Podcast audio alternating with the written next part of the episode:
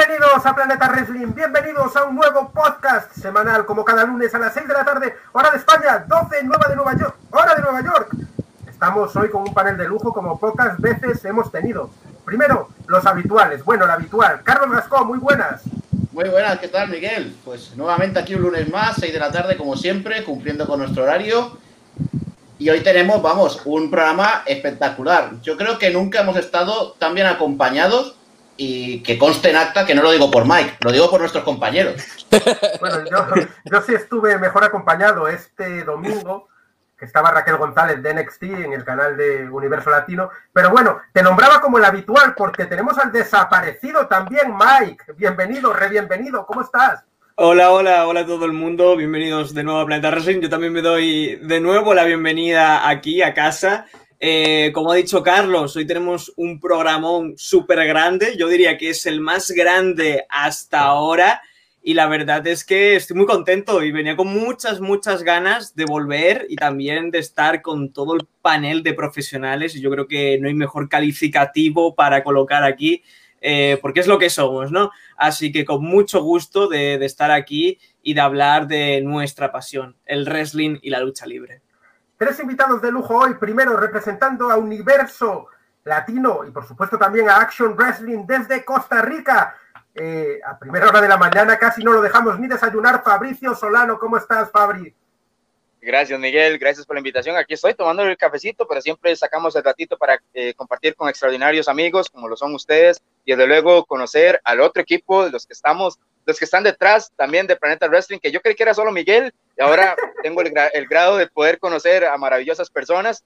Eh, un gustazo, excelente semana para todos ustedes y para todos los que nos están observando en este momento.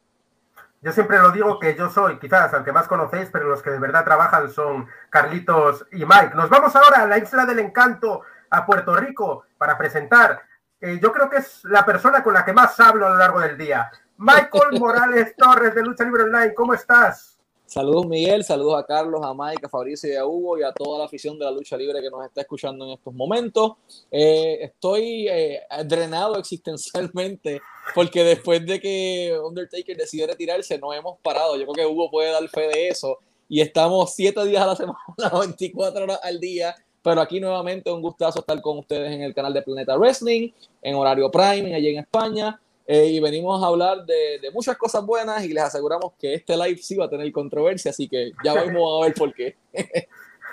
y para terminar, el main event siempre se queda para el final. El hombre, el único que de todos nosotros no necesita presentación, el hijo de Doña Mélida, el rey de la tangana, directamente desde la ciudad que nunca duerme, desde Nueva York, Hugo Sabinovich. Un ah, tangana y por poquito. Hoy, hoy básicamente estoy como la ciudad porque no dormí mucho. No dormí, mucho. Eh, ustedes saben que además de todo lo que hago, también soy, pastor y estaba básicamente eh, entrenando con una persona que está pasando por un reto de cáncer en la garganta, así que también eh, tengo que a veces viajar una hora hacia un lugar para darle un apoyo, entrenar con esa persona para que se levante. Así que estamos en esa. Y lo otro es que se acerca a Triple Manía. Estoy en la, después de Conan, soy la, la, la parte que sigue en lo, en lo, creativo. Y estoy que casi no duermo también pensando en las cosas que, que podemos mejorar. Tengo, de hecho, tengo una, una idea de esas macabras que, tengo que consultar con el dueño de Triple A y con, y con mi jefe, con Conan, porque quiero ver si, si, si, la, si la si la aceptan, wow, va a ser, este, va a ser algo criminal. Pero eh, esto, de, esto de creativo también es algo que cuando se acerca a los eventos grandes, eh, hay muchas ideas flotantes. Y por eso es que yo soy muy duro cuando, cuando hablo de un evento, porque me enojo de saber que hay tantos talentos, hay tantas mentes creativas y a veces lo que nos dan es eh, algo ridículo, porque esa no es la pasión el público espera de nosotros.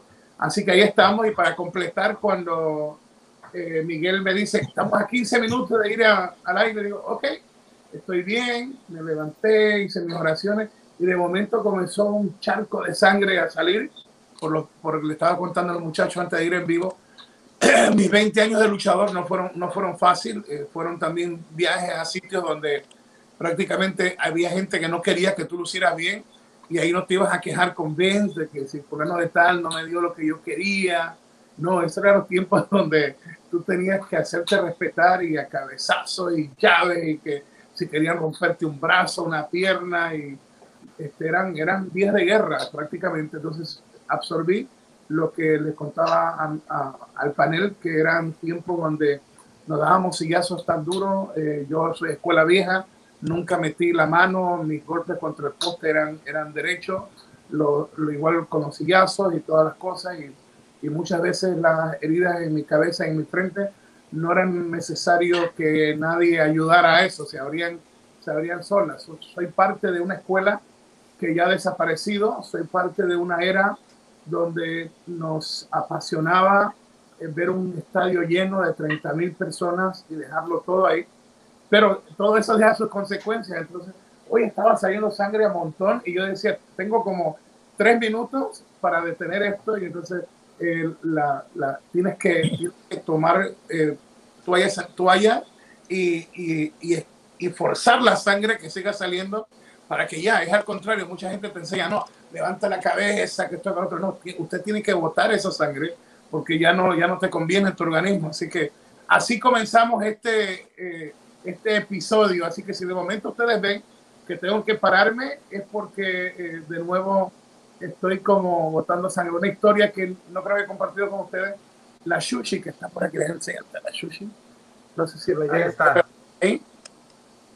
Ahí Gracias a Dios no está suelta, porque si no estaría picando medio mundo. Ahí está la, ahí está la sushi. No, ahí está suelta. Está, está, Ay, mi madre. Ahí está suelta. Pero eh, Sushi una, una vez, una vez yo iba a hacer Raw y me despedía de ella como siempre. Y cuando me despedía de ella como siempre, venía en el brazo, venía que me daba un beso. Pero ese día no me dio un beso, sino que esta oreja de aquí me la agarró con el pico de ella. Y ellos, ellos, tienen una presión que te pueden romper un palo de una escoba, te la pueden romper con, con una mordida. Entonces, esto de aquí me lo mordió tanto que la herida que me hizo era la sangre salía a borbotones y tenía que arrancar para hacer Raw en vivo con Carlitos Cabrera y la rubia no podía hacer que se me detuviera la sangre y eso era algo eh, increíble porque es que tenía que viajar hora y media para llegar hasta los estudios en Stanford finalmente con una, con una goma que es como un, un band un curita pero como en goma con la brocha hizo que esto como que se eh, como que lo secara. Y cuando llego al estudio, le digo a la productora, eh, eh tenía 10 minutos para arrancar, chequeo las notas, nos vamos. Una nota que bien se había enviado de algo que se iba a hacer. Ok, le digo, le digo a ella lo mismo que le digo a ustedes. Si ustedes ven que de momento eh, voto sangre, eh, no se paniquen, que esto es parte de una herida que me hizo la, la sushi. Y como a los tres minutos de la tangana, yo tenía el audífono, lo tenía aquí, no lo tenía aquí por la herida, y a los tres minutos era como la película de los, de los cómics que la sangre sale a, borbotones, algo, pero Carlos me miraba y hacía así, y el, el que estaba en, eh, en, la cabina manejando todo y la productora, la cara de ellos era como así, y así, te narré hasta el break comercial, después fui al baño, lo seguí completo, así que no se me paniquen si hay, si hay sangre, es parte de, de las aventuras de Hugo, Hugo Sabinovich. Qué buena, qué buena historia. Esperemos que aguante la sangre hoy aquí. Y cuidado con la sushi porque también tiene sus malas pulgas. Vamos a saludar a toda la gente que está entrando en el directo. Oscar Valero Iglesias, Evans, Mr. D, Alex Moreno, Daniel Ibarra y toda la gente. Luis Arriaga, Aldo Fabricio Casal, que nos saluda desde tu tierra, Hugo, desde Ecuador. Un atángana para él y para toda nuestra gente no solo saludan al panel, no solo saludan a Hugo Sabinovich, sino que hay un montón de saludos para la niña de los ojos de Hugo, para la sushi. Así que eh, todo el mundo compartiendo el vídeo, dando like y dejando vuestro comentario. Así que los mejores van a salir en pantalla. Y vamos a analizar lo que fue ayer en NXT Takeover Wargames. ¿Qué os pareció el evento en general? Y vamos a empezar por todo lo alto. Hugo, ¿qué te pareció NXT Takeover Wargames? Sí, bueno, eh, yo soy un poquito más exigente porque eh, yo viví la parte de lo que eran los War Games en el tiempo donde eh, nosotros no éramos la empresa número uno porque ya habíamos sido desplazados por, el dinero del de, el billonario Ted Turner, que aquí en Estados Unidos es el segundo dueño de mayor territorio, se entiéndase propiedad en tierra. Después del gobierno federal, Ted Turner es el hombre que más terreno posee en este, en este país y que era muy conocido de que si una compañía de noticias le iba a hacer competencia a todo lo que él hacía, como CNN y todo lo demás, él la compraba y, la, y Michael creo que con todo esto las convertía en estacionamientos públicos. Entonces yo, yo soy parte de, de esa etapa romántica donde War Games era War Games.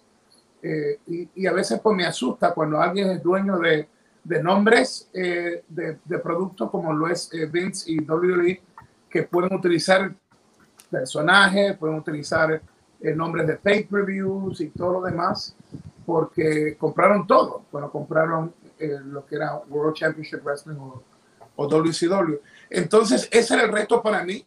Eh, los, los que ya habían pasado, eh, como que sí, como que no. Y esa era mi pregunta principal. a estas alturas, después de lo que acababa de pasar con Kenny Omega, el dueño de otra empresa, la presencia de una leyenda como Sting, que precisamente es es también parte célebre de esa etapa de, de la lucha libre eh, eh, de, de, World Championship Wrestling. Yo, yo quería ver qué iba a pasar. Y primero, qué bueno que las mujeres, no solamente ahí, sino en diferentes compañías, están sacando la cara por el producto. Eh, hicieron algo brutal.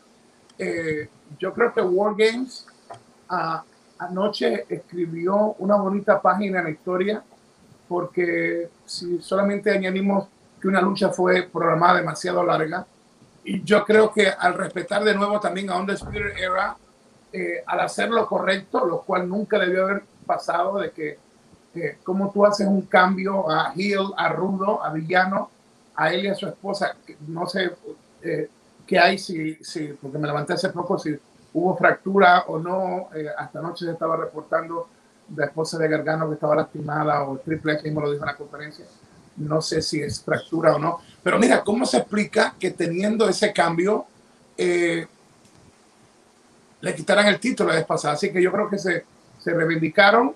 Eh, y lo, otro es que la, la manera que se llevó a cabo el cartel dejó al público pensando también, oye, ¿cómo pueden hacer un NXT bueno? y cómo no pueden hacer lo mismo para los eventos de la marca grande? Es una buena pregunta, pero en cuanto a calidad, yo no vi un fanático eh, anoche disgustado, un fanático desilusionado y eh, confidencialmente los talentos, eh, algunos con quien pude hacer un pequeño chat, estaban eh, contentos con el resultado y se me dijo, hoy, hoy recibí un, mensaje de que estaba, estaba sonriente Triple H. De Vince, no sé cuál ha sido su reacción, he, tra tratado de averiguarlo, pero Vince es también como un un jugador de póker. Eh, te engaña a veces también con su, su look, no sabe, a menos que lo estudies bien. Pero yo creo que los fanáticos de la lucha libre ganaron, los que amamos la lucha libre ganamos, y creo que esto de lo que hicieron en poner en orden, yo creo que la historia. Eh, y lo otro, para los que no sabemos mucho de él, yo me incluyo, eh, eh, demostró también, y te digo no porque yo, yo, sé lo que es de NFL y esto, pero eh, ignoraba el respeto que le tenían luchadores como CM Punk, y ahí es cuando tú pones, tú pones este, tu ojo para chequearlo más y yo creo que para el poco tiempo que lleva, y, Michael me explicó esto, de que muchos, muchos en la empresa lo han ayudado, de, de, de, los talentos mexicanos.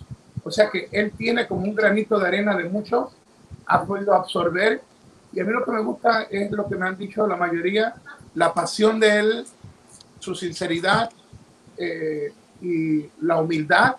Y este, si tiene el arte también del micrófono y eh, la empresa puede aprovechar estos momentos y On the Spirit Era, o sea, si no lo trata como un DX, estás perdiendo tu tiempo con ellos. Eh, yo creo que hay, hay muchas cosas bonitas que, que se dejaron abiertas anoche. Y estoy, estoy contento porque esto es bueno para el negocio, es good for business. Y creo que lleva a la marca, no solamente NXT, sino al, al logo principal de WWE, a que esta noche por lo menos eh, tengan algo positivo para arrancar, porque eh, lo que pasó con Tony Khan, Cody Rhodes, eh, el, el error enorme que Vince cometió de no asegurar a una leyenda como Sting, el error que ya había cometido con Jericho y que prometió que no iba a suceder de nuevo.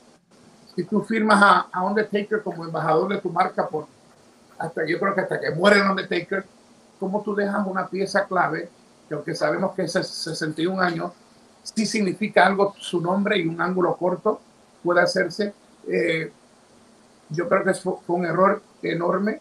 Y también lo que, lo que hicieron de, de hacer una historia muy linda de que un dueño, aunque sea una empresa pequeña, que no está en su mejor momento, como lo era antes cuando era TNA, pero de todas maneras es el dueño metiéndose a un programa y yéndose con el campeón, el nuevo campeón mundial, y a la vez nos, nos ayuda a Dorian, a Conan y a mí en la parte creativa para Triple Manía, porque ahora tenemos no solamente a, a Kenny defendiendo el mega campeonato, sino que lo llevamos como el campeón mundial. Entonces yo creo que todo esto eh, eh, era fuerte y si, eh, y si el War Games no era solo esta noche, imagínate cómo hubieran entrado hoy a Raw, porque lo que haga SmackDown, lo que haga Raw y NXT, diferentes escalas, afecta a la percepción de WWE, así que yo estoy contento porque no soy un hombre que estoy en contra de nadie. WWE, es más, siempre lo he dicho, lo repito, la rubia y yo orábamos todos los días por Vince, por su familia y por su empresa, y ahora pues me toca a, a mí y a la orar por él, por su familia y por el producto, eh, porque no soy un hombre rencoroso, soy un hombre agradecido. Y lo que sí es que tengo guerras eh, de la parte creativa con, con, ellos, porque esa no era la gente que, que, que yo daba con ellos con, con, una pasión de primera clase. Eh, el éxito les ha hecho mucho daño. El enemigo de WWE no es eh, Tony Khan, ni, ni, Impact, ni Ring of Honor, New Japan, Consejo Mundial, AAA, ponle todos los nombres juntos. El enemigo en estos momentos de WWE es su propio éxito y es WWE.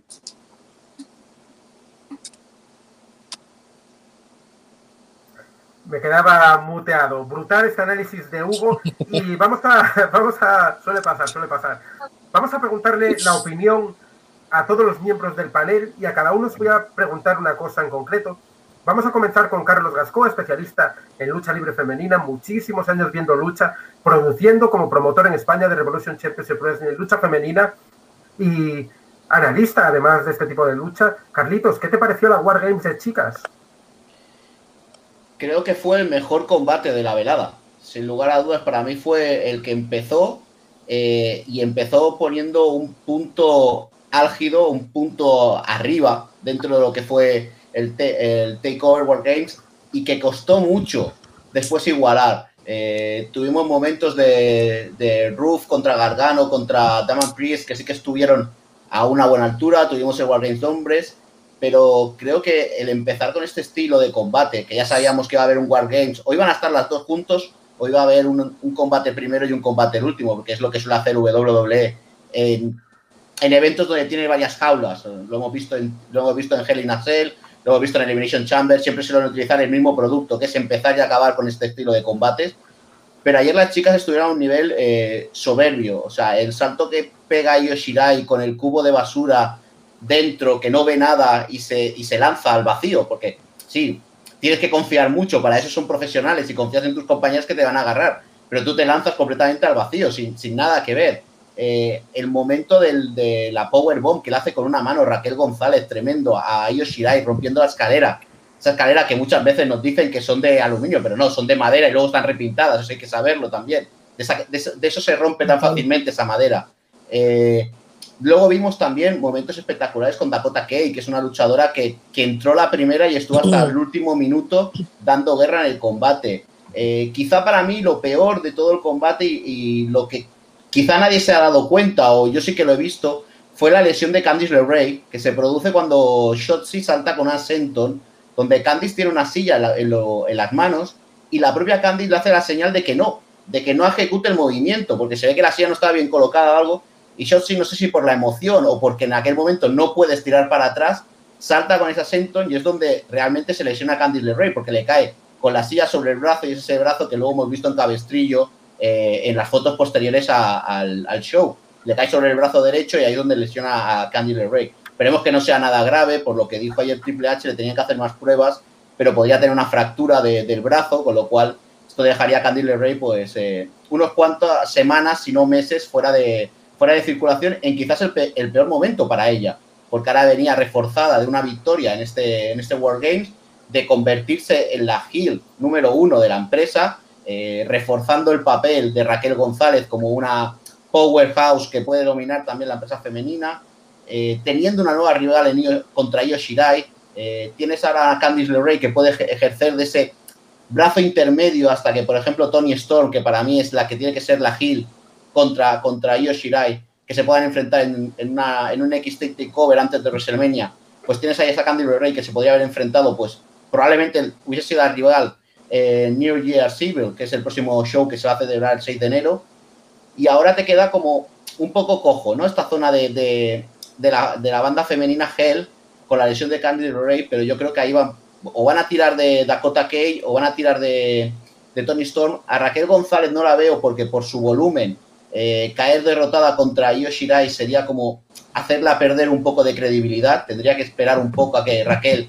tuviese más tablas sobre un ring, algo que ha, cons ha, conseguido en dos años, dos años y medio lleva en NXT y pasó de ser una luchadora que casi nadie conocía, venía de las eh, independientes de Texas, a ser una luchadora que ahora todo el mundo conoce y teme. Están haciendo un poco el mismo trabajo que ha WWE con Rhea Ripley, que es una luchadora que tenía mucho cuerpo, pero que no sabían aprovechar y han trabajado, le han ido dando esa, ese carácter y esa imagen de WWE. Creo que están haciendo lo mismo con Raquel González y que va a ser una luchadora a tener en cuenta para 2021, quizás más en el se segundo semestre de 2021 que en el primero. Por lo demás, el combate estuvo espectacular, creo que fue mejor que el takeover del año pasado en el nivel femenino y yo creo que un 8 y medio 9 se le podría poner sobre 10 a este, a este combate. Muy bien, Carlitos. Quiero preguntarle ahora a Michael Morales Torres qué le pareció eh, uno de los combates en concreto, y es que Ay, discutimos el otro día en ese Road to Pay Per View que hicimos porque seguro que tienes por ahí la bandera que sacaste el otro día de Puerto Rico y apoyas a tu paisano, seguro que la tiene ahí. Ah, hoy no la tiene, hoy lo pillé, hoy lo pillé. Ah, sí la tiene, claro. No la siempre la tengo conmigo, siempre está aquí, siempre está aquí. Ya sabes qué combate eh, te toca analizar, por qué combate te voy a preguntar. Dime, ¿qué te pareció esa lucha en triple amenaza por el campeonato de Norteamérica de NXT? La lucha estuvo muy interesante, la manera en que se trabajó la producción de la lucha estuvo bien ejecutada, eh, cerraron con algo sólido, más allá de la victoria de Gargano, el hecho de que hayan cerrado con esta historia de los Ghostface, que de hecho tienen que estar dándole buen dinero a la franquicia de Scream por, por utilizar esos trajes, pero eso es tema para otro día. Eh, yo entiendo que cerraron con algo bueno porque entonces de repente Austin Theory es el que se quita la máscara y está debajo de, de uno de los Ghostface, pero nos queda duda quién rayos son los otros dos porque ya supimos que uno de ellos era Indy Hartwell. Ahora tenemos el regreso también de Austin Theory, ahora aliado a Johnny Gargano. La lucha en general estuvo buena, hubo buenos movimientos, la lucha estuvo bien coordinada. Eh, yo entiendo que fue tal vez la única lucha en la noche sin ningún error. Eh, todas tuvieron algún, alguna cosita que otra. En la, en la lucha inicial, por ejemplo, estuvo cuando Dakota Kai se tardó demasiado en brincar de un cuadrilátero a otro para caerle encima a, a las rudas eh, a las técnicas, discúlpame. Eh, y hay, hay dos o tres cositas que siempre son detallitos que se pueden arreglar, pero esta lucha estuvo bien trabajada, estuvo bien producida. Eh, te daba la sensación constantemente de que Leon Ruff era el que iba a salir con la victoria y yo decía, esta gente no puede hacer eso. O sea, eh, ya, yo entiendo que está excelente que le hayan dado el título como que para el impacto del show, como para hacer o repetir la historia de One, Two, Three Kid o para dejar simplemente a la gente hablando de algo, pero haberle dado la victoria en War Games eso hubiese sido la madre de los errores. Y lo interesante de esto es que ellos construyeron esa lucha en base a la idea de que quien iba a ganar era constantemente, le estaban dando la, la idea de que iba a ganar eh, Leon Ruff. Eh, The Archer of Infamy, eh, Damien Priest, el puertorriqueño, como voló por esos aires, un tipo de ese tamaño, de ese peso, haciendo movidas de ese estilo, eh, simplemente impresionante. Leon Roth me dejó con la boca abierta y cerró, cerró muchos de los argumentos que yo posiblemente dije en un pasado, porque sí, yo dije que era buen luchador, pero Leon Roth is damn good. Leon Roth es muy, muy bueno. No era el momento para, para pushing him de esa manera. Eh, entiendo que se puede haber trabajado más, como tal vez dijo Hugo en, en, en el Road 2, pero este, uh, overall la lucha estuvo buena. Eh, Johnny Gargano lució excelente, ahora es tres veces campeón de Norteamérica de NXT, sale con un labio bastante hinchado, cortesía de una de las sidekicks eh, que recibió en esa lucha. Eh, vimos diferentes estilos de lucha, tuvimos la oportunidad de ver un poco del toque de, lucha libre caribeña que aportó Damien Priest en la manera explosiva de hacer las movidas. Vimos un poco del estilo de lucha del East Coast de Nueva York, específicamente lo que pudo haber aportado a Leon Ross. Vimos un poco de Strong Style. La lucha estuvo muy buena en general, el resultado fue el correcto. Eh, digo, yo hubiese preferido que, que Damien Priest hubiese ganado esa lucha, pero si vas a tener la Gargano en NXT y no vas a subirlo al main roster, tienes que darle entonces eh, relevancia. Y sí, perfecto, hay gente que dice que Gargano es relevante con o sin título, pero dándole el título le das relevancia a la división de Norteamérica. Entonces hay que analizarlo de esa manera. Eh, el pay-per-view entero estuvo muy, muy bueno. No sé si es que lo, lo, van a preguntar al final, pero para mí esto es material de pay-per-view del año hasta este momento. Todavía queda Super J-Cup, queda Triple Manía, queda el, el evento de, de, Hard to Kill, si no me equivoco, de Impact, queda TLC. Quedan eventos, pero hasta este preciso momento, para mí, este es el mejor evento del 2020 y mucha gente que coincide con eso, hay gente que no. Eh, esta lucha fue muy buena, posiblemente una de las mejores de la noche. No la mejor de la noche, pero fue una de las mejores de la noche. Yo le pongo a esta lucha un 8.59. Wow, una nota muy alta. Tenemos combates muy buenos este año, tenemos este evento entre los mejores y lo vamos a tener muy difícil en los premios Planeta Wrestling para elegir el mejor luchador, el mejor combate, el mejor evento del año. Unos premios que por primera vez contarán con la presencia de nuestros compañeros de Lucha Libre Online. Michael será uno de los jueces y de Action Wrestling Universo Latino, donde Fabricio también estará dando sus candidatos para que ustedes voten a través de las redes sociales. Voy a aprovechar antes de seguir y hacerle esa pregunta a Fabri, hablar con Miguel y volvemos con Hugo a toda la gente que se está uniendo al chat y que ya están dando like y compartiendo el vídeo. La verdad es que no sé dónde me quedé, pero Hugo, hay un montón de saludos hacia ti y yo creo que a una de las personas que están comentando el vídeo, una vez que terminemos, vamos a elegirlo aleatoriamente y le vas a mandar un saludo y un abrazo personalizado. Así que rápidamente en el chat que escriban de dónde vienen y el nombre ya lo vemos. Saludos entonces para William Romero, para Adolfo Fabricio Casal, para Alex Moreno, para Mr. D, para Luis Arriaga, para eh, Juan Camilo, para Ítalo, para César Rangel, uno de los clásicos del canal, uno de los grandes, Alejandro Coloviro, Ricardo, también para Cristóbal, para Fernando, para Walter, para un montón de gente que está aquí hoy, que nos eh, escriben desde México, desde Panamá, desde España, desde Venezuela, desde un montón de lados. Fabricio, ahora sí, vamos contigo. Wow, y en Dispute Era sigue, y sigue como un grupo súper dominante, siguen los número uno. ¿Qué te pareció que ganaran este evento estelar de World Games? Eh, bueno, nuevamente muchas gracias Miguel.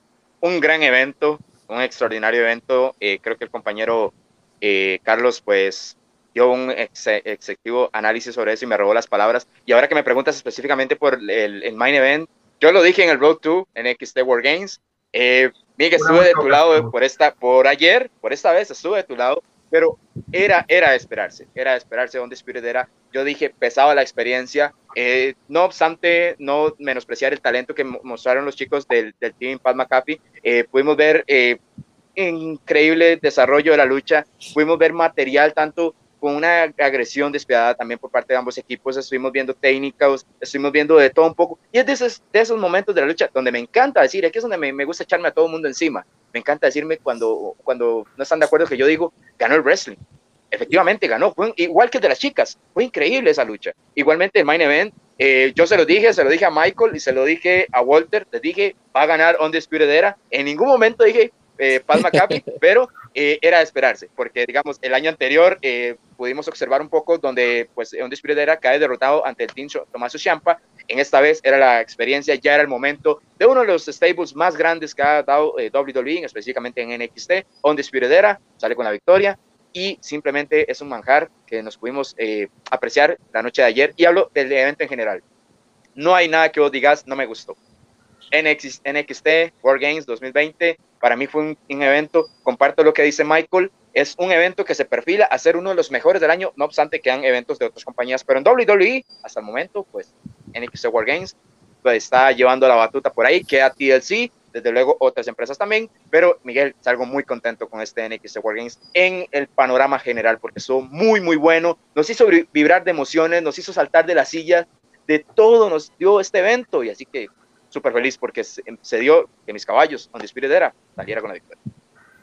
Hay un mensaje ahora en pantalla de Mr. D que dice que NXT es para disfrutar, que acabas contento, gane quien gane, y eso es un poco lo que nos ha comentado Fabricio. Coincide mucha gente en el chat y veo a la gente súper contenta. Creo que Mike está poniendo a cargar el dispositivo, así que luego volvemos con él.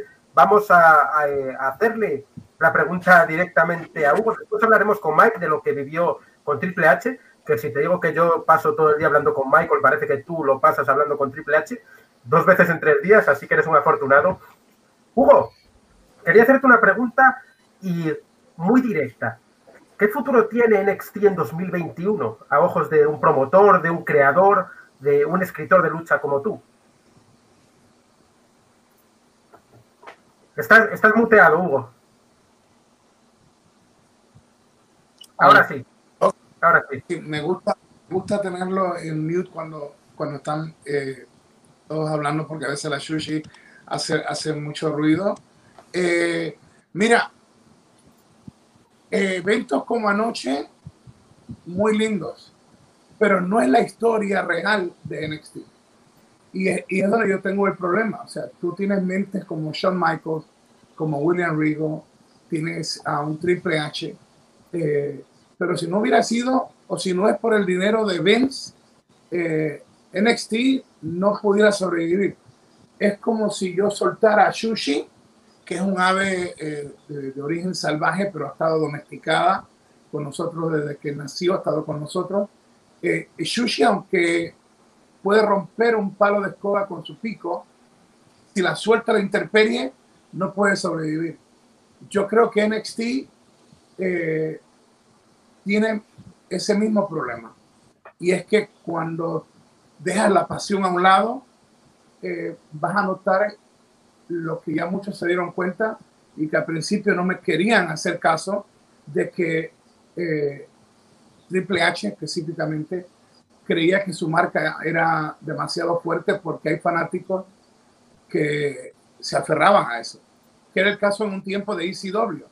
Fanáticos de ECW decían en esos momentos, no, esto es eh, eh, mejor que WWE, mejor que WCW y todo lo demás. Pero la pregunta que yo siempre les hacía, ok, pero ¿cuántos opinan lo mismo? Y ese es el problema. Te voy a, te voy a hacer claro. Eh, es ahora que mucha gente está despertando en diferentes partes del mundo y se están enterando de lo bueno fue, que fue el evento. Si los que tienen la, la suscripción eh, lo verán, pero el interés a nivel de un evento grande no lo tiene a pesar que los takeovers son lo mejor de ellos, si tú analizas números, eh, hasta ahora que tiene su propio contrato, no sé si es eh, de 90 millones con la cadena o cuánto es que le dan, no, no, no, no, no he chequeado. Se, se, rumoraba 50 millones, pero no hay un número fijo hasta el momento. No hay un número fijo, pero ha sido Vince el que ha tenido que absorber el mantener vivo, o sea, es un suero un suero que le han dado a una empresa que vendieron una imagen de que estaba fuerte y los que seguimos los números, como este servidor, yo vi un día claro cuando los Young Bucks todavía estaban independientes antes del show All In en Chicago.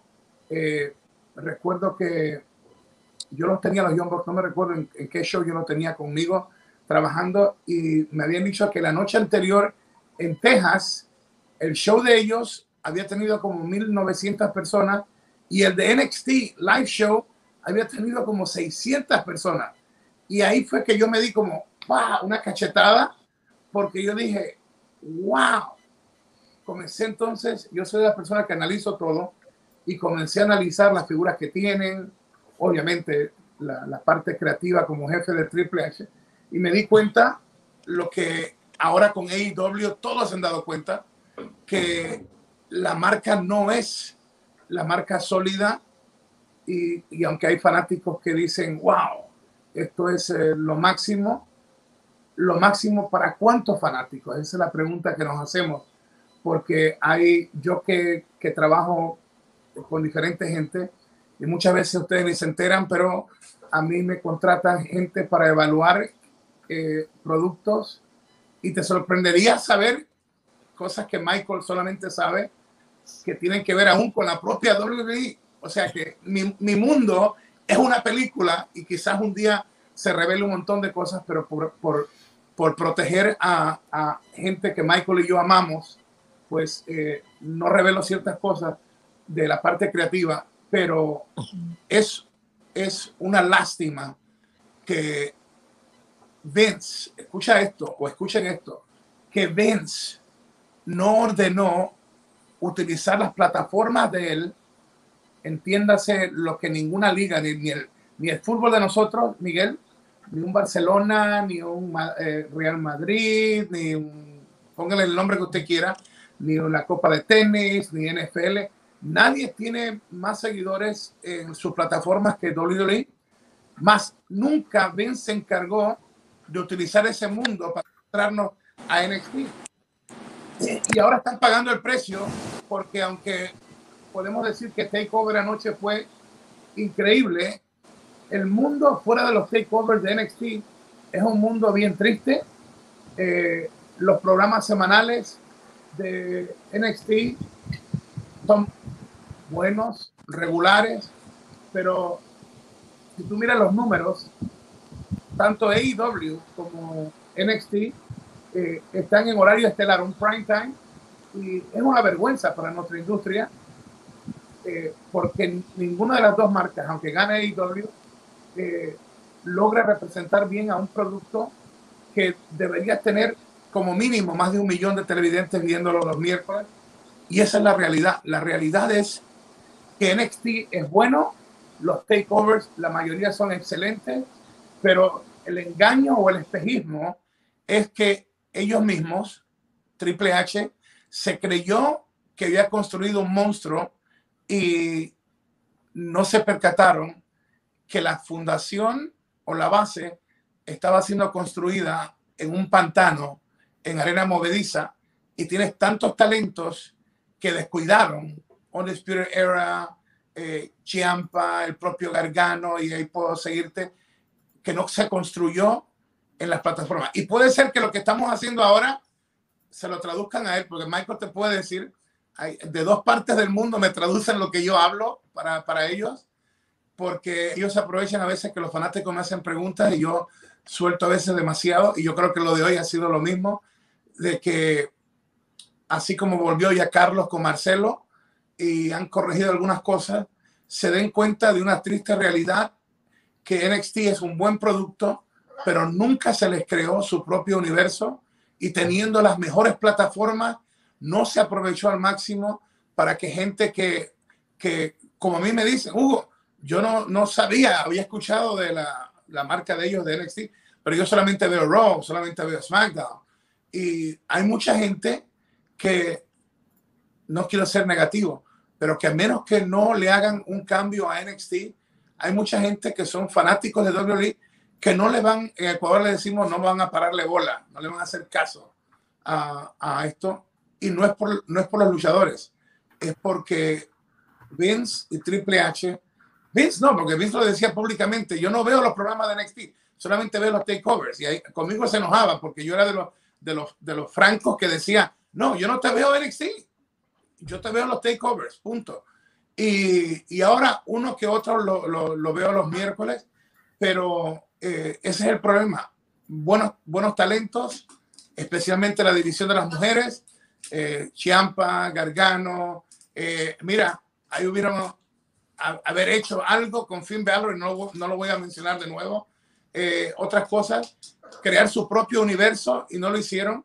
Eh, la gente que sigue a NXT en sus eventos en vivo, si tú chequeas los impuestos de ellos, que muy pocas, muy pocos de, de la gente que tiene página de Facebook ni siquiera hacen eso. Eh, es bueno chequear también las entradas en los eventos en vivo, aunque claro, ha habido con esto del coronavirus eh, un detenimiento completo, pero antes de este, de este mundo obligado eh, de encerramiento de, de, de, lo que tenemos, los números de NXT daban miedo. Los, los eventos de ellos en vivo eran mucho inferior a un evento de una cartelera independiente. O sea, a nivel de algunas carteleras, 600, 700 personas. Eh, entonces, esa es la realidad. La realidad es que este takeover fue buenísimo, pero a menos que ellos no cambien la manera que eh, han empujado, han dado el push a NXT, se quedará solamente como una empresa que tiene un triunfo grande en los, en los takeovers y que si no fuese por el dinero de WWE, yo hubiera desaparecido. Cualquier otra empresa, yo hubiera desaparecido. Si esto lo hubiera pasado a AEW, hubiera cerrado. Eh, la única forma que no cerró es porque Vince le metió millones y millones. Y un día sabremos más a fondo de la parte e económica. Yo no puedo revelar otras cosas porque entonces ellos chequean lo que yo hablo. y ustedes saben lo que pasó con Arabia Saudita, que dicho sea de paso, ninguno de ustedes ni el propio Miguel ah, lo ha tenido en su sitio para decir eh, lo, lo, la verdad. Y es que trataron de hundirme y, y, y, 39 millones de dólares dicen todo lo contrario. Y este, soy de los pocos que I, I fear no monster. No le tengo miedo al monstruo. Me atrevo a ir a la propia oficina de ellos y hacer lives. Y yo sé que ustedes como dueños de páginas este, se cuidan de la parte política. Pero mira, Michael sabe que yo hablo lo que me da la gana y, y él es el que hace la, los negocios con WWE. WWE nos paga a nosotros por anunciarse. Tienen guerra conmigo, no tienen guerra con Lucha Libre Online, tienen guerra conmigo eh, porque te aseguro que cualquiera de ellos que, que me suelte un billete grande para que yo me vaya con ellos, tú sabes lo primero que van a exigir que no esté con Lucha Libre Online, porque este es de los pocos sitios que la gente que maneja lucha libre, no te hablo de los fans ni los de un, nosotros tenemos en, nuestras redes en total, tenemos entre YouTube, Instagram, eh, Twitter, Facebook, tenemos cuánto, Michael, como un millón. Un millón cincuenta y siete mil. Un millón cincuenta y siete mil. Y eso que te voy a revelar algo, Javier, Michael y yo sacamos más gente porque, porque nos damos el lujo de decir que otros buscan gente nosotros la sacamos, porque si no se comportan bien, lo sacamos. Somos, somos rarísimos, porque no estamos buscando eh, el volumen como primer grado. Buscamos un lugar, eh, por eso me gusta esta alianza con ustedes, porque eh, también quiero enseñarles a ustedes que nunca se prostituyan. No le tengan miedo ni a Vince ni a Triple H.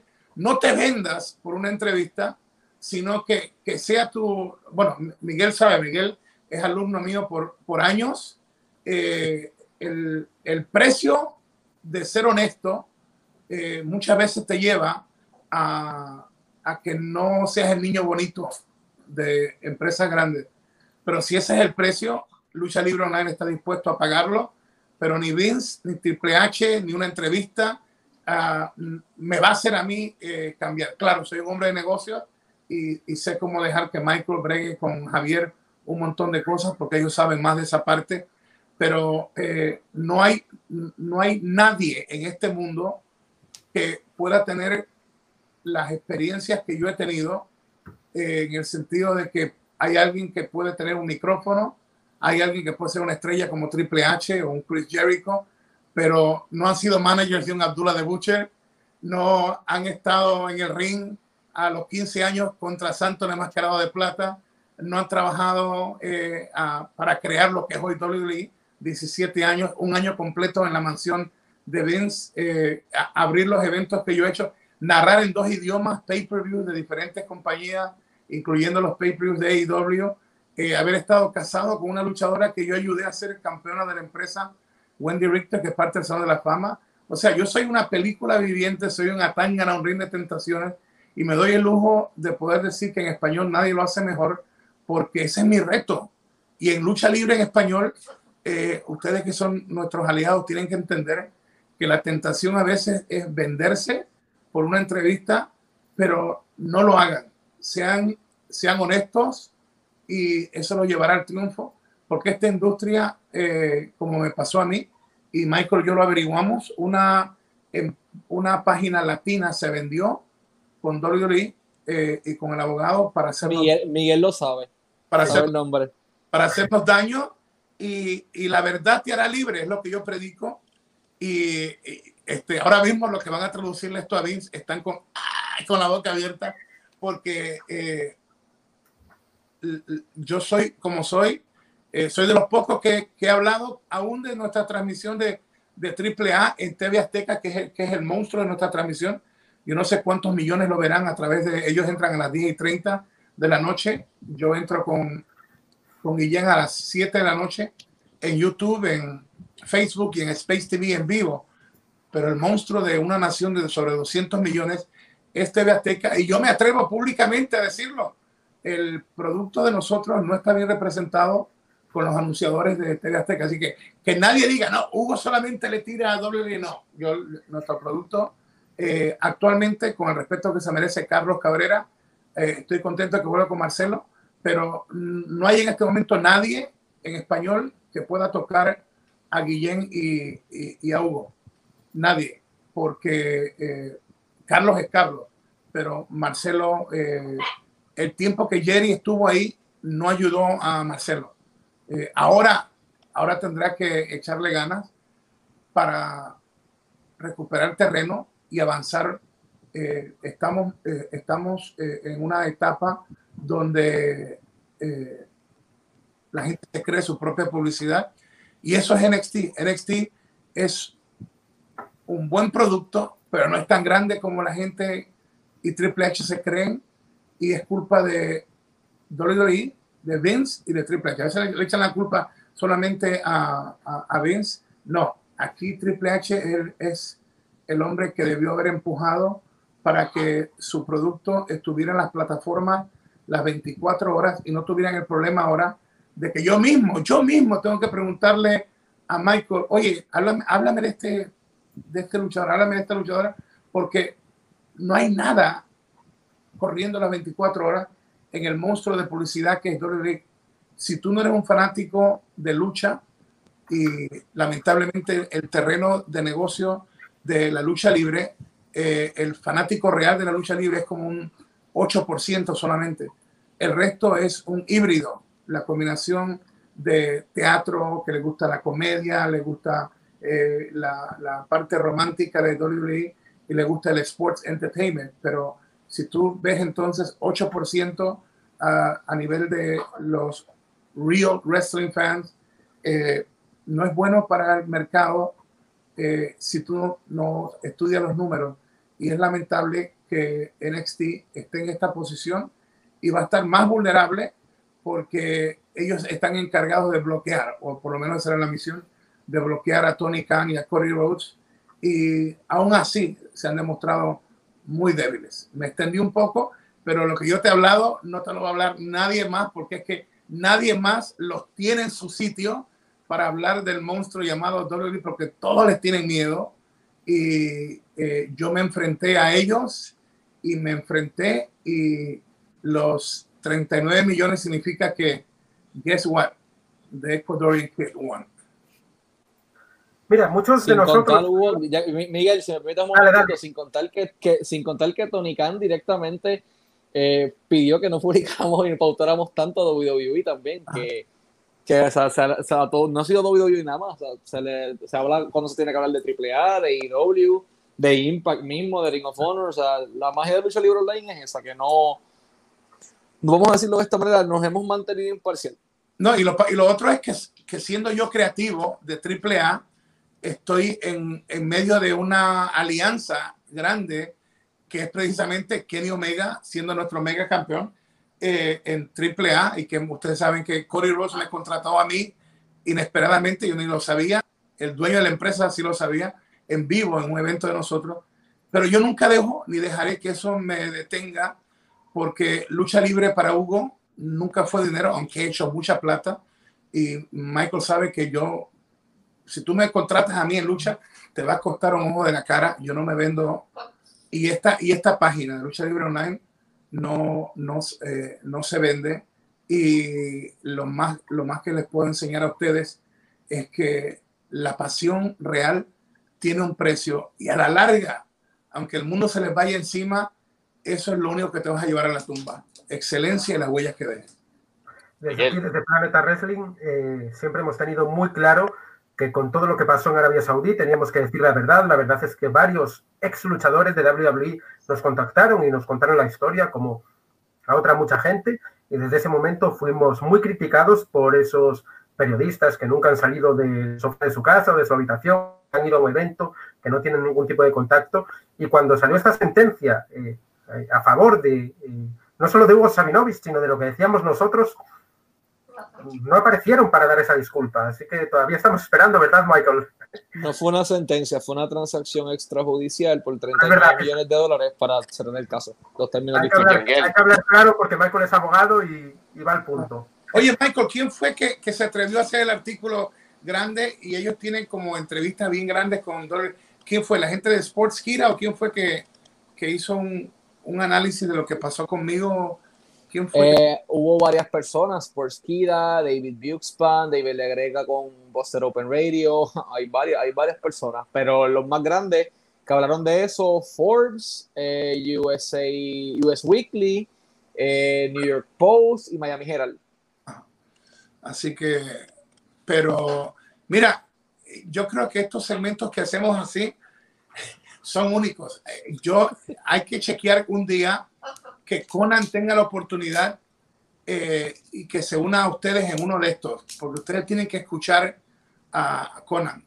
Conan es un cerebro en esto y Conan, eh, si yo soy atrevido, Conan es atrevido con, con A mayúscula y es un hombre que, que, ha aportado y aporta mucho. Sería buenísimo que lo tengan eh, un día en, en, en, esto con, que, que se hace porque Conan puede, puede, puede dar luz.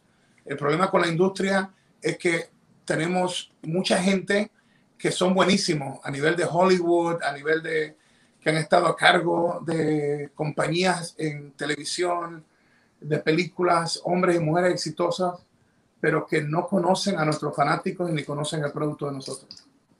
Miguel. ¿Quería decir algo, eh, Fabricio? Sí, cuéntanos.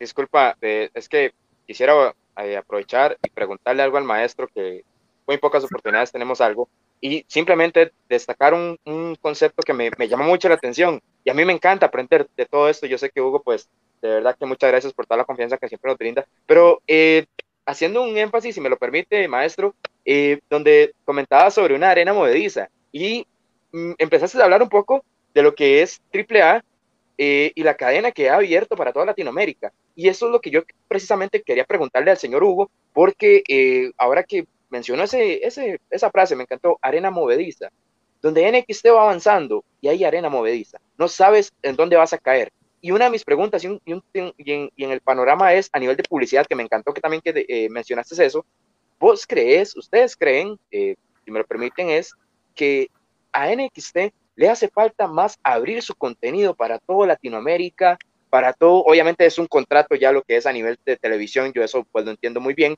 pero yo antes, yo no podía disfrutar de AAA, ahora puedo, tengo acceso a AAA, tengo acceso a AEW, pero hay algo que si somos fanáticos, como dice Hugo, de una empresa en específico, nos tienen que dar más. Decía aquel amigo que ya no es parte de WWE, feed me more, alimenteme más, quiero más ese es una, una, un detallito que quería destacar y me, encantaría mucho que pues eh, Hugo nos, nos deleite con su argumento para ver cómo, cómo ves este panorama, si es que a NXT le hace falta abrir cadenas a todo el pueblo latinoamericano para llamar más, así como llega Monday Night Raw, como llega SmackDown, NXT, ese es mi, mi punto de vista. Sí, eh, yo creo que estás, eh, estás correcto. Lo que pasa es que la estrategia de cómo tú llegas a eso es es lo más importante, porque ha sido como, y que nadie se ofenda por esto, porque pronto yo tengo un hijastro y para mí es igual que Giovanni, mi hijo lo amo, pero usualmente en inglés le dicen que lo trataste como tu stepchild, como tu hijastro, es cuando, cuando dicen que no le ponen el mismo amor que a tu propio hijo. Y ese es el problema principal de, de que WWE eh, tiene a NXT como, como un hijastro, que no se me ofendan los hijastros, lo utilizo solamente como parte de una expresión idiomática de la cultura americana. Eh, y entonces para arreglarlo va a ser, no puedo entrar en detalles porque yo cobro por esto, pero imagínate si analizas lo que yo te voy a decir como con lo que han hecho con la familia. Analiza Hugo diciéndote errores grandes, lo de Bray Wyatt y su familia, errores grandes, lo, lo, lo de lo de Finn Balor, de no morir y, y, no haberle dado vida a Demon. Si tú juntas esos dos conceptos, eh, ahí está lo que tienen que hacer con NXT, pero decírtelo más es como eh, lo que me traducen lo que te estoy hablando ahora, es como darle una información que yo cobro por eso eh, gratis. Y, y este, tengo que tener mucho cuidado por la parte de que ese es mi mundo creativo, pero el caso es un poquito más serio de lo que, de lo que creemos. Hay ciertas cosas que no pueden ser lanzadas como cualquier otro producto y lo, y lo más importante es que cuando no se hace en el momento correcto, la estrategia tiene que ser alterada totalmente para que se enamore la gente del producto. Y con, y con eso lo dejo ahí.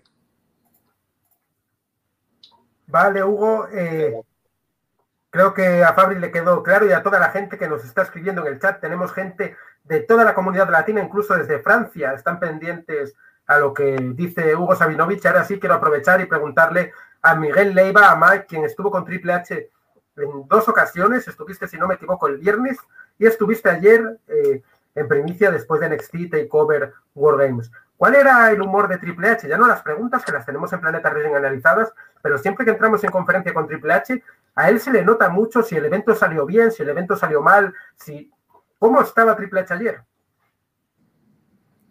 Eh, bueno, antes de nada, eh, muchas gracias a todos eh, para agradeceros antes de nada el directo de hoy.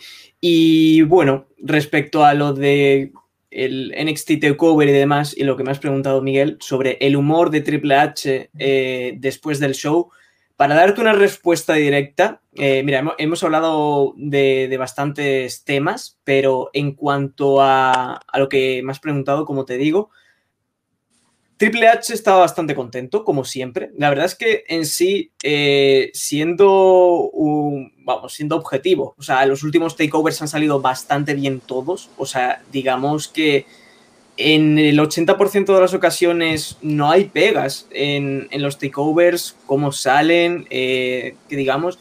Y siempre, eh, a pesar de, tú puedes tener tu propia opinión, al igual que la tiene Triple H, pero siempre la que da Triple H es que siempre se queda muy satisfecho con lo que ha salido, eh, se queda valorando cada cosa, siempre intentando también ver eh, el lado positivo. Si hay una cosa que se puede mejorar, siempre lo recalca. Pero igualmente el humor de Triple H eh, ayer, eh, la verdad es que salió bien. Ya desde mi punto de vista, ya lo digo aquí de forma general, yo no, no lo encontré para nada, para nada, para nada. Y, y, sé que siempre soy muy riguroso e intento sacarle alguna que otra, algún que otro inconveniente a cada show, pero que digamos, el show de ayer yo lo vi increíblemente bien, o sea, cada combate lo vi genial, la verdad. Eh, eso sí, debo destacar que, oye, me han gustado otros takeovers, pero eh, ha sido un takeover muy completo que, que fue genial.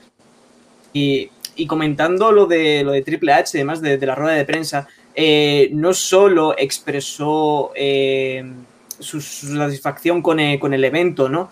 Habló también de otros temas, eh, como que ya, ya lo menciona aquí porque fue una cosa interesante y es una cosa que probablemente eh, hablaremos eh, en, en, estas próximas semanas cuando vengamos aquí a Planeta y de que va a ser uno de los temas más principales, más destacados en las próximas semanas, que es el Royal Rumble. Y es una cosa que, que puede que muchos eh, nos lo preguntamos y, y, como digo, quiero hacer hincapié. Eh, igualmente aquí se sacó de dudas eh, y le preguntaron como sabemos que el mes que viene, en enero, tenemos el Royal Rumble, se le preguntó a Triple H que un Royal Rumble exclusivo para NXT, un, Royal Rumble que solo haya superestrellas de NXT, es como NXT Takeover Royal Rumble, ¿no? Una edición de... Y, bueno, y la respuesta de Triple H eh, fue bastante sencilla, ¿no? que fue que quizás una de las cosas, una de las muchas cosas que hace especial a la marca, a NXT, es que esas apariciones del Rumble, ¿no? Cuando eh, viene el Royal Rumble Match, el normal del main roster, eh, vemos eh, que una de las cosas, a partir de las sorpresas que quizás vemos en cada año, de, las sorpresas de, las leyendas y demás, pero otro tipo de sorpresas es las sorpresas de NXT, ¿no? Los luchadores de NXT no te esperas quién va a aparecer y, quién se va a enfrentar a los luchadores del main roster. Y eso es una esencia que expresó Triple H que quiere mantener, ¿no? Eh, y, pero no descartó que, estuvo en conversaciones para sacar eso adelante. Eh, y eso, eh, la verdad es que dio bastante, bastante, se llamó bastante la atención durante la, rueda de prensa. más cosas así, ya, bueno, ya que estamos hablando sobre este tema, pues después del show de, de, de NXT TakeOver Wargames y a, y a mencionar los puntos principales que, que, y las impresiones principales que dio Triple H después del show, eh, que se ha mencionado también, lo hemos mencionado aquí durante el directo, fue la lesión de Candice LeRae. Después del show, Triple H no tenía, no había visto aún a, Candice, no sabía el estatus, eh, pero bueno, que dijo que probablemente, esto fue, eh, lo dijo Triple H, que tenga el brazo roto, así que esperemos que, se encuentre bien Candice, que bueno, ya saldrá la actualización y la tendremos en Planeta Wrestling y, y demás. Eh, Planeta Wrestling, Lucha Libre Online y Universo Latino, también Action Wrestling, toda la información ahí y pondremos los enlaces en la descripción. Mike, te voy a cortar porque apareces un poco lagueado, a lo mejor puedes arreglarlo y seguir después. No te corresponde la imagen con el sonido. Sí, bueno, no, bueno, si, si queréis ya me, despido con esto último que quería decir una cosa más. Dile, dile, eh, claro. Sí, sí. Eh, y una de las últimas cosas que, que, se destacó en la rueda de prensa fue y que ya muchos fanáticos eh, se eh, eh, llegaron a mencionar, llegaron a citar en las redes sociales. el show fue grabado en Capital Wrestling, ya sabéis que no es el mismo escenario que el Thunderdome, y muchos se preguntaban cómo iban a meter ahí mismo la estructura del Wargames y las palabras de Triple H fueron que era como meter un barco en una botella eh, pero gracias al equipo de producción y demás lo consiguieron y fue una de las dificultades que, se llegó a, cuando se, iba a armar el evento, ¿no? Eh, de, meter esa estructura ahí en el Capital Center eh, y claro, y no solo eso, que también Triple H agradeció a, a, todo el equipo de producción que hizo un trabajo increíble, sobre todo en este NXT Takeover, por, por, hacerlo todo tan bien eh, en el takeover de anoche. Gracias Mike por darnos esa impresión de tu charla de estos días con Triple H. Saludos a WW con Pablito que se ha pasado por aquí. Enhorabuena por esos 5.000 suscriptores en su canal. Eh, vamos a hacer una ronda rápida, una despedida con una opinión cada uno y después tengo una pregunta para Hugo Sabinovic para terminar con las palabras del maestro. Así que eh, lo que os voy a pedir es que le deis nota al evento. Así que empiezas tú, Carlos Gascón. ¿Cómo viste el evento? Nota, un. Pues yo el evento, eh, es que estos eventos sin público a mí me dejan, no me acaban de gustar. Y, para mí el público es algo que, que, realmente le da vida. Y ayer sí que teníamos gente, porque no hay que negar que había gente dentro del Capitol Wrestling, pero habían a lo mejor 200 personas, no habían más. Entonces, eh, siempre tenemos el recuerdo de los takeovers con 7.000, 8.000, 10.000, 12.000 personas en un estadio, sobre todo los takeovers previos a grandes eventos, como una WrestleMania, como un SummerSlam. Entonces, a mí me falta todavía algo. Eh, por ejemplo, a mí un combate como el, el Timothy Thatcher contra Ciampa me pareció brutal, pero que no se sacó el provecho que hubiese sacado con gente alrededor suyo. El, ejemplo más claro tenemos en el momento en que Damien Priest lanza a Leon contra, contra, contra la valla del público.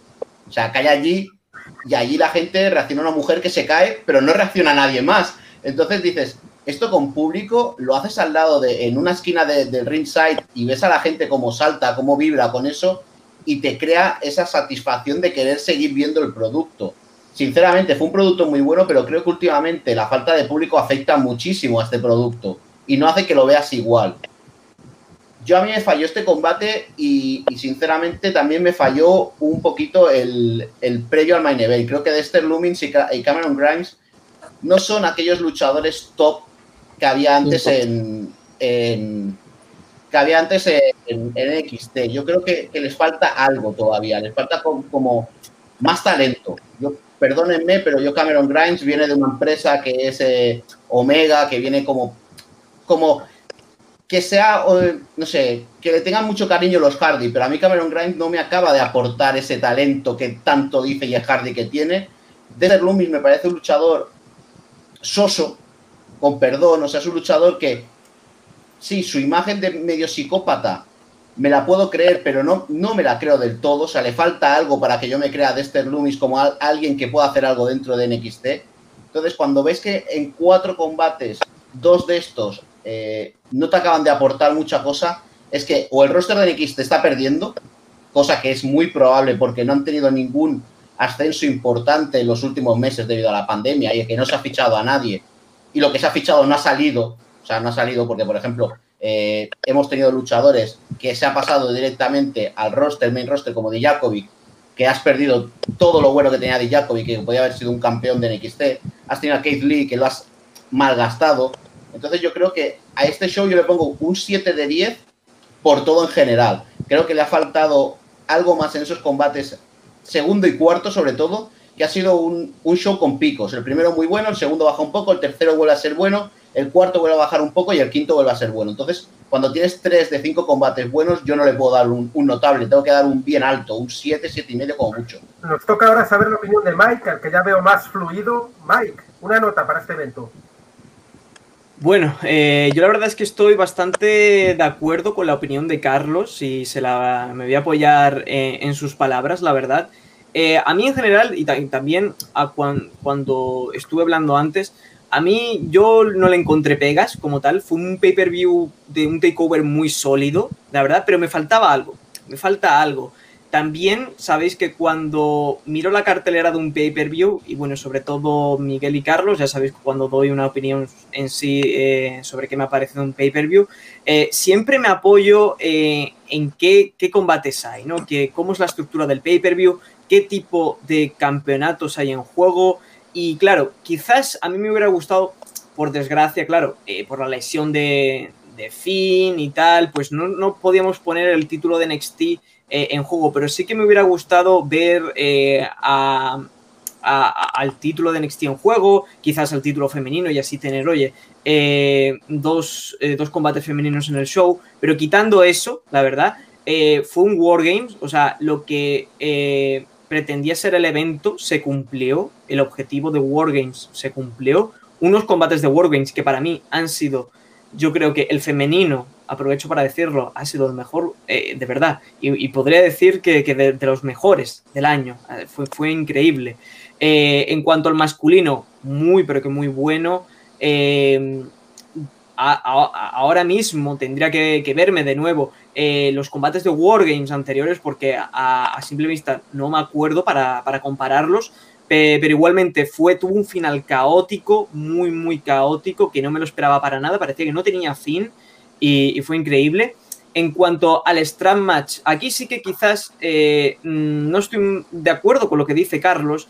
Eh, el Strand Match, a mí, la verdad es que a mí me gusta bastante el personaje de Dexter Loomis, eh, sinceramente. Cameron Grimes sí que quizás no lo soporto, pero Dexter Loomis sí que me gusta bastante. El Strand Match como tal era un combate difícil para estar a la altura de los otros combates, obviamente no, quizás no están a la altura, pero sí que cumplió eh, mm, demostrar ese ambiente de lo que es un combate con correas, ¿no? Porque fue con un estilo callejero, con un estilo muy brawler, utilizando la correa en diversas veces. Entonces le, le di ese aprobado eh, para ese combate, ¿no?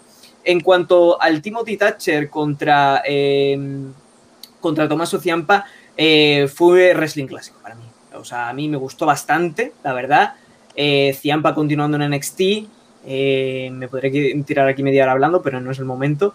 Eh, Thatcher, eh, siendo una de las caras principales, bueno, principales, relevantes, mejor dicho, eh, de la marca negra y dorada, aquí no importaba quién ganaba, la verdad, era, la misión era dar un buen combate y, ahora están los dos en muy buena posición de, en, NXT, la verdad, así que muy contento con ese combate igualmente.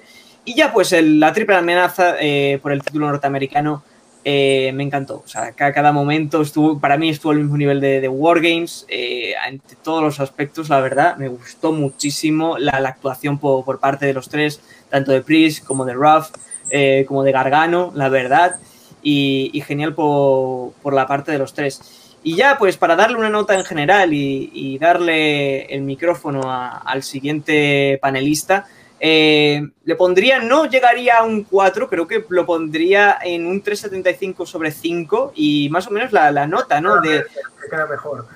Que, sí, que, que, le, que, le, ha puesto Carlos un, un 7 sobre 10, ¿no? O yo creo que es la nota correcta para mí. Muy bien, Mike. Agradecemos también al público que está dando su opinión aquí, que está apareciendo en pantalla, y a todos los que dieron like. Ya hemos llegado a esos 50 likes, así que seguid dándole a tope y seguid compartiendo y comentando. Quiero saber ahora la opinión de Michael Morales Torres, así que le doy el intro al de Puerto Rico. Ahí dale, Michael.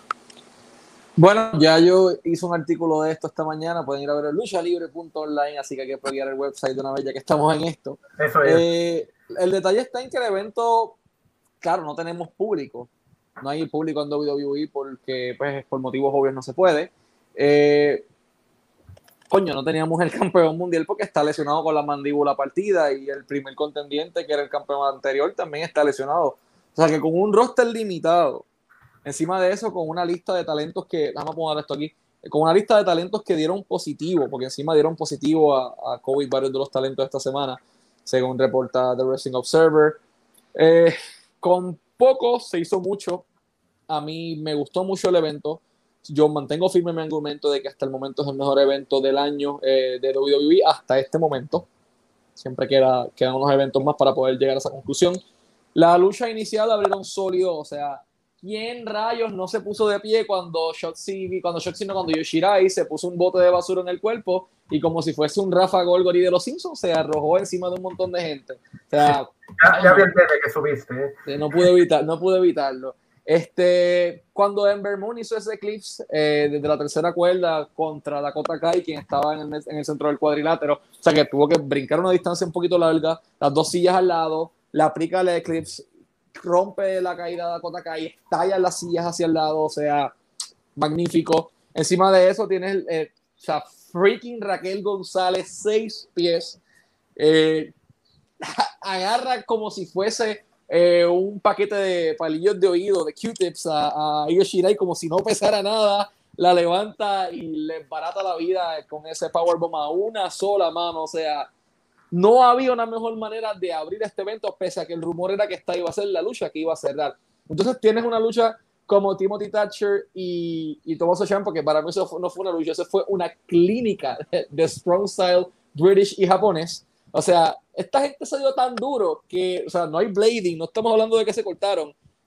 Timothy Thatcher tenía las orejas y el oído botándole sangre de tan duro que se estaban dando. O sea, no había manera en el infierno. Encima también aportaron un poco de lucha técnica, además de la lucha recia que estaban ya dando de por sí. Esto fue una clínica completa y vale, vale cada segundo verla.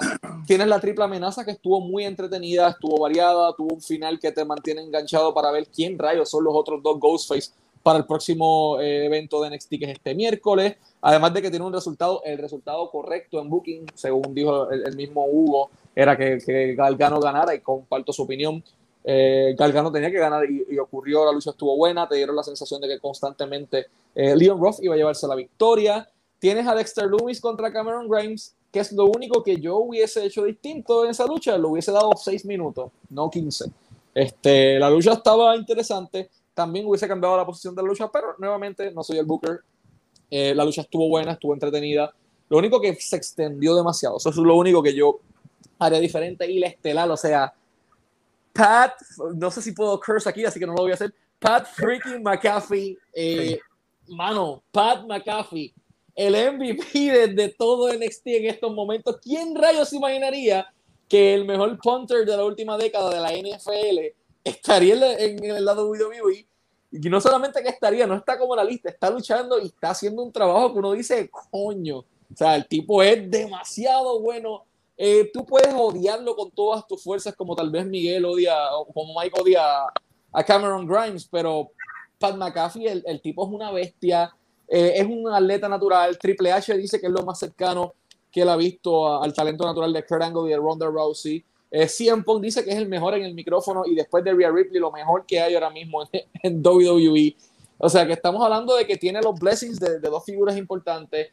Hay muchos medios han, han expresado, el mismo Ariel Helwani que, que, eh, narra y, y, trabaja como analista de, de, MMA, ha hablado del trabajo de él. Eh, coincido con Walter eh, de la Chiesa. Kyle O'Reilly hizo un trabajo excelente y a mí me motivó verlo en, en, un trabajo como singles en algún punto de su vida. O sea, Kyle vendió la lucha. Para mí la, la, lucha estuvo girada alrededor de Riley, quien fue el hombre que se llevó la victoria, pero la psicología detrás de que Kyle fue la víctima constante, pero la persona que trabajaba sin ningún problema con el resto de las personas, que estuvo la mayor parte del tiempo en el combate desde que comenzó. O sea, los golpes recios, la variedad de la lucha, para mí todo estuvo excelente. O sea, no hay manera en el infierno de que alguien me convenza de que hasta este preciso momento ese no es el evento del año, porque para mí lo es. O sea, estamos hablando de que tuvo sin los campeones, sin el campeón mundial y su contendiente, con gente que dio, según lo que dicen los reportes, positivos, sin público.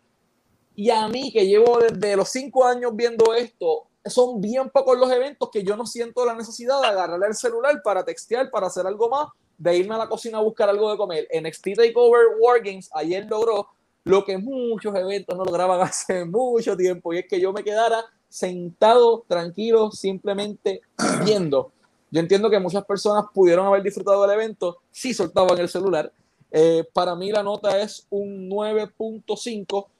Nunca hay un evento perfecto. O sea, no hay un evento perfecto. El que te diga que hay un evento perfecto te está mintiendo por el hecho de que cada persona hubiese hecho las cosas de una manera distinta porque cada ser humano es un mundo. Hugo lo hubiese hecho de una manera, Miguel lo hubiese hecho de otra y yo lo hubiese hecho de otra. Ellos lo hicieron ayer de esa manera. Para mí, hasta el momento, el mejor evento del 2020. Pat McAfee, si decide quedarse a largo tiempo con WWE, holy freaking crap, he's gonna be good. O sea, Pat McAfee va a estar acá en algún momento dado si él se queda y sigue ese rumbo. Y en adición a eso, Raquel González, o sea, contra la latina, o sea, de todas las personas fue la MVP de esa lucha la lucha de Strong Style, O'Reilly, el trabajo de Adam Cole también en la historia cuando finalmente se encontraron en un momento dado Pat McAfee con todo Disputed Era que lo cogieron como si fuese una piña en cumpleaños mexicano a puño, patada y con todo lo que pudieran hacer para que, se cayera. Eh, 9.5 en mi nota y para mí worth every freaking second. Si uh, tienen algún amigo que no ve lucha libre hace mucho tiempo o que nunca lo ha visto, este es el evento para que se lo muestre y enganche al fanático. Antes de pasar con Fabricio, saludos muy grandes para Walter, agradecimiento por todo, este gran productor de luchas, saludos para Luis de Deportes y Luchas, un abrazo fuerte para Perú y también para nuestro editor Cristóbal Poblete, cada día los mejores artículos de Cristóbal en la web de Planeta Wrestling. Y ahora sí, turno del chico de Costa Rica, del dueño de Action Wrestling, Fabricio Solano, todo tuyo, ¿qué te pareció este evento? Ponle nota. Gracias, Miguel. Eh, con respecto a todos ustedes, eh, extraordinarios comentarios, creo que comparto mucho de todos. Eh, eh, normalmente uno siempre tiene que tener una identidad propia y un poco de criterio propio, pero en este momento yo creo que estoy compartiendo con gran... Me siento como un Robin en este momento compartiendo con todo el Salón de la Liga de la Justicia. Maravillosas personas, extraordinarios conocedores, eh, así me siento yo en este momento. Y aquí voy a hacer algo diferente. Michael sabe que a mí me gusta la comida, este NXT lo voy a comparar con eso. Para hacer algo diferente, tal vez eso es como el inicio de NXT World Games fue como cuando llegas a un lugar y te, te deleitan con un platillo. Las otras luchas son el postre. Y el main event, al final, es como, te dicen, ¿desea usted un platillo más? Y uno dice, claro que sí, si ya sabes que todo está bueno, sabes que todo el evento fue genial, fue extraordinario. Te hizo, lo que dijo Michael, te hizo sentarte en la silla todas las horas que pudiste haber disfrutado esto. Tenías una vasenilla aquí para que no fueras al baño, para que lo disfrutaras. Y comparto con lo que dice el compañero Carlos, este evento con el público, que ya sabemos que las, las condiciones que está pasando el mundo, que no se puede, pero eh, si hubiese sido con el público, gritando el Holy, ya tú sabes que sigue, NXT, NXT, eh, fue, hubiese sido increíble. Entonces yo creo que le pongo un 9 porque el, el punto que le hace falta para el 10 es el punto más eh, importante de todo, la fanaticada de WWE, y ese es mi comentario que te puedo dar, Miguel, 9.0 es lo que le puedo dar a, a este increíble evento de NXT World Game. Muchas gracias Fabricio, muchas gracias a todos los que estáis comentando en el chat. Saludos fuertes para Alonso Walker, también a punto de llegar a los 100.000 suscriptores, uno de los youtubers más top de la comunidad, así que pasaros por su canal. Nos escribía también antes Fernando desde España sobre este campeonato que sí que tiene que salir en todos los vídeos, el International Open Challenge World Championship. Aquí lo tenéis, una de las eh, novedades que nos ha traído este año y que esperemos poder ver pronto en los rings de todo el mundo. Tenemos gente aquí que sabe mucho de lucha, como Hugo Sabinovich, como Carlos Gascó con su propia empresa, como Fabri, como Miguel y como Michael Morales. Y me han aconsejado bien, así que este campeonato va a estar en los mejores sitios, con los mejores luchadores donde menos lo esperéis. Así que eh, para los que preguntéis por el campeonato, dejad que pase el COVID, dejad que pase esta epidemia y será el protagonista eh, de muchas cosas. Hugo, ya para terminar, tu opinión sobre este evento ya la conocemos, ya la diste muy clara antes y queremos cerrar ya no hablando de WWE, sino hablando de lo que se nos viene en la Ciudad de México para cerrar el año. Tú eres una de las mentes creativas de Triple Manía, estás junto con Conan dándolo todo y la verdad sé que no nos puedes contar eh, nada del transcurso del evento, evidentemente, pero mucha de la gente que nos ve es gente que solo ve WWE, ocasionalmente de otras empresas, pero que es fan puro de WWE. ¿Qué le podrías decir a toda esta gente para que le diera esa oportunidad a Triple Manía y se conectaran a la mejor lucha libre mexicana en este mes de diciembre? Bueno, es también eh, es bueno que la gente sepa que a nivel de público, entre lo que son las plataformas de AAA, semanalmente un promedio de 12 millones de personas ven el producto en televisión de, de AAA. Eh, es una nación de más de 200 millones. Eh, hay muy pocos países que tienen ese volumen de gente. 200 eh, millones en esta parte del mundo es bastante. Y la lucha libre es parte del patrimonio de ese país. Eh, el luchador, la luchadora son respetados, pero a la misma vez es, es muy sufrido. Es una industria eh, muy linda, pero el riesgo, el riesgo de la lucha libre mexicana es en cada segundo.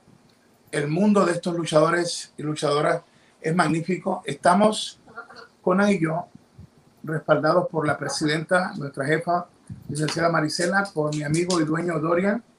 Eh, Dorian no se mete mucho. Dorian, eh, una vez que te da luz verde, te da luz verde y es una persona muy activa, pero es una persona que entiende que hay que evolucionar y que hay que hacer cambios.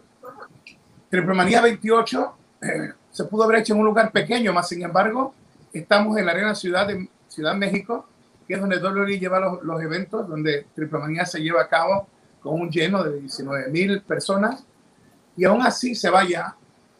No quiero ni imaginarme la, escenografía, aparte de lo que hemos hablado, el negocio con Disney, con Marvel Comics.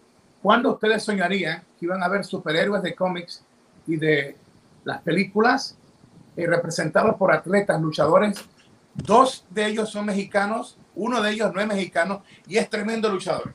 Tendrán los equipos de estos superhéroes que usualmente solamente habitan en el mundo soñador de los cómics y en las pantallas grandes de Hollywood. Triple Manía se convierte en ese cómic y en esa pantalla grande de Hollywood. Tres estrellas eh, con todo el permiso de Disney, con un contrato, permiso de Marvel Comics, edición especial de Marvel, lucha libre.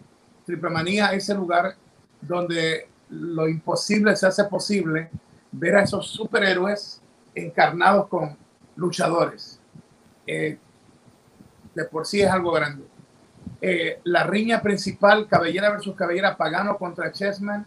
Un Pagano en su mejor momento, dejado alcohol, dejado pastillas, dejado drogas, bien, pero bien centrado. Chessman, maestro oficial de la AAA, eh, ha corregido bastante sus propias deficiencias personales en el sentido no del luchador, sino del ser humano. Y en la parte de luchador, yo creo que Conan y yo somos más estrictos con él porque eh, está en la posición de ser el, maestro de lo que ustedes ya ven y de lo que no ven todavía. Ojo y pendiente al, al que va a ser el heredero del nombre de la parca, el propio hijo de él. No sé cuánto tiempo dictamine, eh, dictaminemos que esté listo. Hay unas cuantas cosas que todavía no están listas, pero que serán 2021, eh, un año increíble. Imagínate renacer de la parca en su propio hijo, no un actor, no otro luchador, sino su propio hijo. Entonces, Triple Manía, en, el escenario más grande, más moderno, es eh, un escenario precioso. Miguel ha estado, eh, Carlos también. El, el hecho de que estemos haciendo historia de este negocio de Disney, de estos superhéroes, y dos son mexicanos, tremendos luchadores los mexicanos, y hay uno extranjero. Superhéroes en el ring de Disney de Marvel Comics. Increíble. Aparte de la lucha de apuestas. Seis de las mejores luchadoras. Si les gustó lo que ustedes vieron en eh, NXT ayer y estuvo buenísimo, las mujeres están, las mujeres están sacando la cara por la lucha no solamente en NXT, sino en muchos lugares.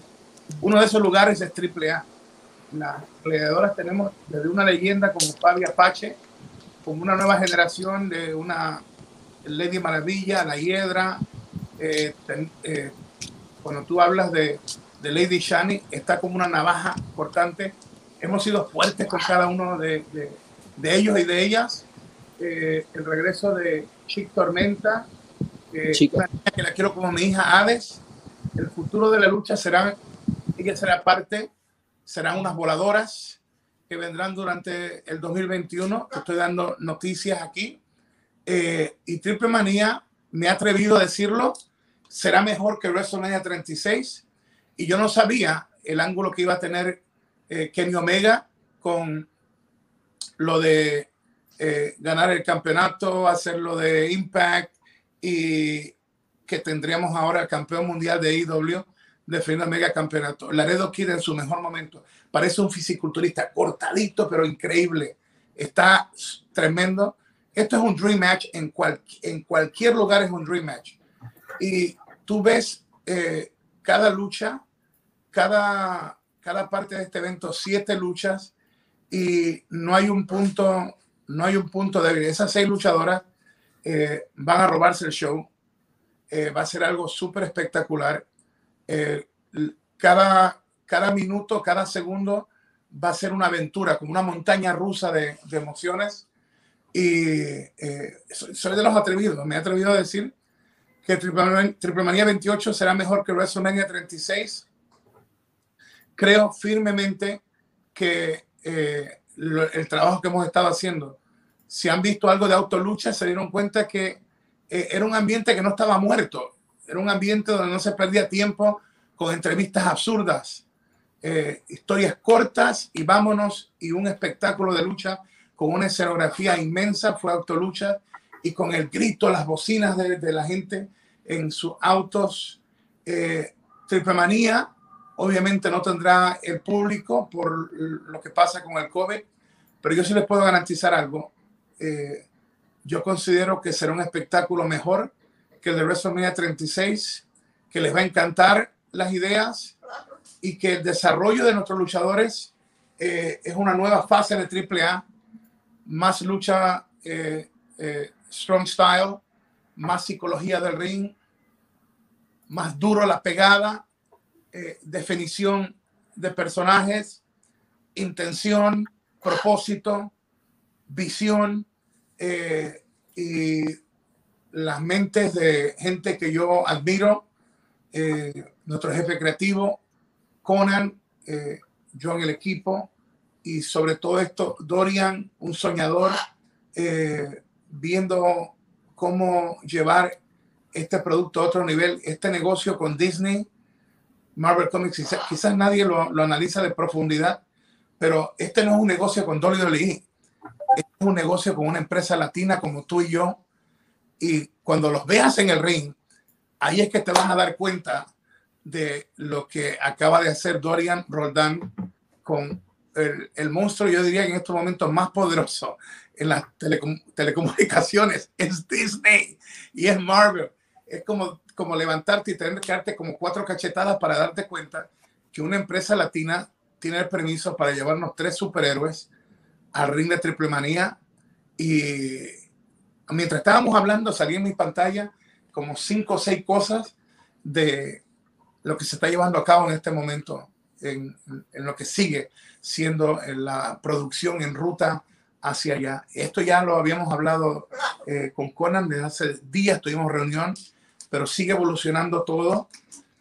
Hay una energía tremenda. Eh, yo creo que la lucha libre necesita de eventos como el de anoche y eventos como el de Triplemanía, eh, porque hay que despertar a, a, nuestra gente. Nuestra gente ha sufrido mucho, tanto los luchadores, la industria y los fanáticos. Y los fanáticos han sufrido mucho, no solamente por el coronavirus, sino porque ha habido una deficiencia enorme, no solamente en WWE, sino a nivel global, eh, con la parte de la lucha libre. Y cada uno de los promotores creativos tenemos culpa de, de no arriesgarnos a reinventarnos, a seguir creciendo. Y yo creo que Triple Manía va a ser eso, va a ser la evolución, la evolución de, de lo que es la lucha libre eh, mexicana. ¡Wow! El producto ha cambiado, va a seguir cambiando. Los que nos escuchan a nosotros en español van a tener la oportunidad de ver cómo Hugo hace un in and out. En inglés también, porque quiero conquistar a la gente que no habla nuestro idioma. Eh, y esa es la manera que lo vamos a hacer también. Voy a estar in and out en inglés. Eh, va a ser algo como lo que nunca han visto ustedes. Creo que ese evento de Triple Manía 28 también marca, el número marca que no es un producto improvisado. Esta es la edición número 28. Fuera de lo que es eh, WrestleMania, este es uno de los eventos que más gente ve en el mundo. Y es latino, es un producto hecho made in Mexico, con un amor para todos los latinos, para todas las naciones. Y estoy contento de que, según se me acerca ya eh, mi despedida de la lucha libre, eh, porque eso ya se acerca, los años pasan ya rápido, febrero 15, 2025 será la última vez que me vean en lucha libre, pues mira, tengo la oportunidad de, de ser parte de un día que la gente dirá, la gente de Disney hicieron un, un, convenio con AAA y en Triple Manía de ese año tuvieron tres superhéroes en el ring. Yo no sé todos los demás planes que vienen, pero esto, esto promete ser una locura. Disney siempre ve dólares en todo. Ustedes saben cómo es Disney.